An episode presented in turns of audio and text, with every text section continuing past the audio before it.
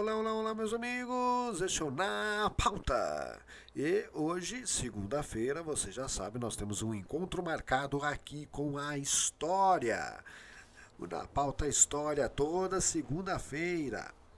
E hoje vamos explorar um dos eventos mais importantes da história do Brasil, o que mudou completamente o curso da história do país, da terra de Veracruz encerrando esse ciclo internacional, nós vamos voltando agora para o Brasil nada melhor do que falarmos sobre o descobrimento do Brasil.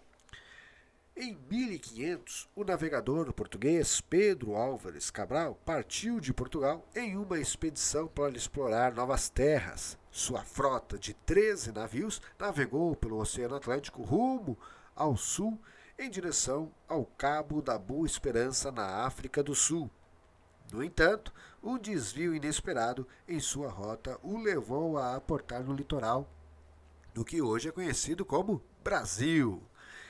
Com certeza você já ouviu essa história diversas vezes no tempo de escola, mas hoje vamos refrescar um pouquinho a memória, né? E lembrando sempre que o Na Pauta História é só uma pérola lançada, aguçando em você a vontade de pesquisar mais sobre o assunto. Então, Cabral e sua tripulação foram os primeiros europeus a chegar às terras brasileiras que já eram habitadas pelos povos indígenas. Eles desembarcaram na região da Bahia, onde tiveram um primeiro contato com os índios tupiniquins. Embora a expedição tenha sido originalmente planejada para explorar novas rotas comerciais, Cabral rapidamente percebeu que tinha encontrado um novo território para Portugal conquistar o descobrimento do Brasil foi um evento que mudou a história do país a partir desse momento. Portugal começou a colonizar e explorar o Brasil, introduzindo a cultura europeia, a língua portuguesa, a religião católica e o sistema econômico do mercantilismo e, claro, as doenças. Né? A colonização portuguesa teve um impacto significativo na vida dos povos indígenas que foram subjugados, escravizados e expostos a doenças desconhecidas. No entanto, o descobrimento do Brasil também teve um impacto positivo. A presença portuguesa trouxe desenvolvimento econômico e tecnológico, introduzindo novas culturas e ideias ao país.